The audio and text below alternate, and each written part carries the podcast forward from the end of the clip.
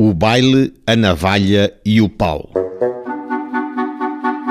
António Joaquim Madeira, pelas sete horas da noite, quinta-feira das comadres, no Monte da Herdade da Comenda, andava chalaceando com duas mulheres no baile. José Joaquim, no mesmo dia e local, dançava com uma mulher, quando o Madeira, seu primo, começou a pôr a rapariga bailadeira de rastos com as cantigas. O António não gostou e admoestou-o.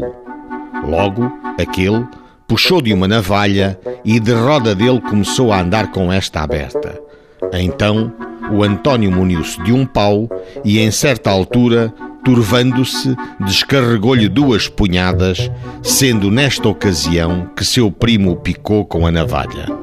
Houve quem visse o António Joaquim Madeira com as tripas a saírem. O José Joaquim foi condenado a três dias de prisão em audiência de polícia correcional.